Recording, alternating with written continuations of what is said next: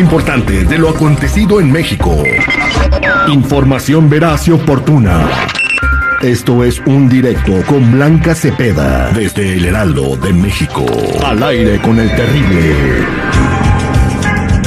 Estamos de regreso al aire con el terrible mire pasadito. Vámonos con Blanca Cepeda desde el Heraldo de México con toda la información que está pasando en el tierra. Blanquita, buenos días, ¿cómo estamos? Al millón y pasadita, mi querido terrible. Muy buenos días a todos nuestros radio escuchan. Oigan, pues sí, iniciamos la semana acompañados del mejor restaurante que es el sponsor de este bonito segmento, el mejor restaurante de la zona de Pilsen allá en Chicago, www.pulqueriachicago.com. No se pueden perder, ya saben, es garantizado el menú más variado de todo el barrio. ¿Qué se les antoja? Quesito fundido, enchiladas verdes de mole, alitas para botanear.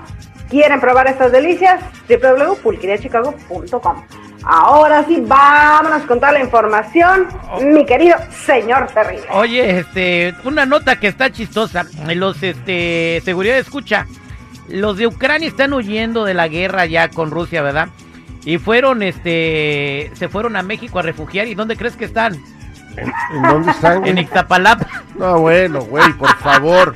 Bueno, si son ucranianas está bien. Si son ucranianas está bien, pero chale, güey. Huyen del peligro en, Ucrania y se van a Ixtapalapa. ¿Pero por qué? ¿Por qué? ¿Por qué se van al lado malo? Vamos a ver el lado positivo. No, ¿qué pasó? ¿Qué pasó, Blanquita, por favor? ¿Qué pasó? Ah, qué bárbaro. Chequen, chequen la buena onda. No, en realidad lo que está ocurriendo es que es justamente en la alcaldía Iztapalapa donde en el Deportivo Francisco y Madero pues se estableció un, eh, pues digamos, un espacio para todos estos ucranianos que están viniendo a territorio mexicano con la intención de, pues obviamente, que sean aceptados eh, en los Estados Unidos. Y entonces, bueno, en este deportivo, fíjense, empezaron llegando 14 ucranianos el 23 de abril. Blanquita, llegaron, llegaron ahí y dicen, no, güey, dos días y ya vámonos, mejor vámonos a Ucrania, güey.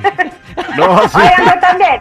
No, no, no, no es que sean tampoco no es que estén paseando por toda la alcaldía, simplemente están concentrados pues en este albergue y ahí están guardaditos todos solamente esperando una resolución. Pero fíjense, llegaron 14 el 23 de abril.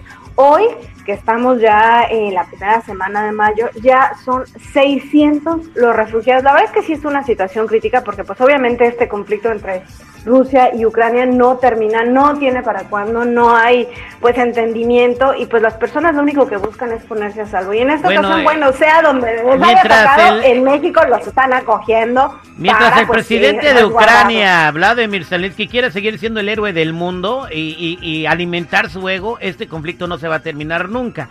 Eh, si él no quiere negociar la paz con, con Vladimir Putin y, y, Vladimir Putin al ver que este no entiende va a ser algo peor, o sea, y eso va a ser responsabilidad del presidente Vladimir Zelensky que puede parar este conflicto cuando quiera. Eso ya es noticia internacional, pero bueno, en otra orden de ideas, Blanca Cepeda, hay que contar también lo bueno y es que un policía frustra un asalto en México. Oigan, y aunque ustedes no lo quieran, esto ocurrió en la alcaldía Gustavo Amadero y fíjense bueno, ahí están las imágenes, ¿no? Así como hablamos mal de los policías y que luego, de verdad, por ejemplo, en el Estado de México, que no hay manera de parar la delincuencia en el transporte público, ahora una cámara se encargó, pues, de ver la buena acción y, digamos que la buena labor, cumplimiento de sus obligaciones de un solo policía en contra de dos sujetos que habían amagado a cuatro pasajeros de una camionetita que seguramente ya los venían vigilando. Eh, es una camioneta muy grande, de estas como de, transporte, que tiene eh, descapotada la parte de atrás.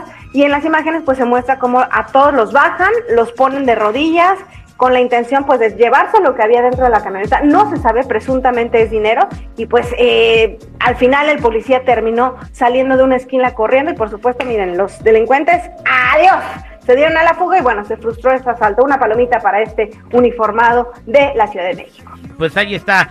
Gracias Blanca Cepeda por platicar con nosotros.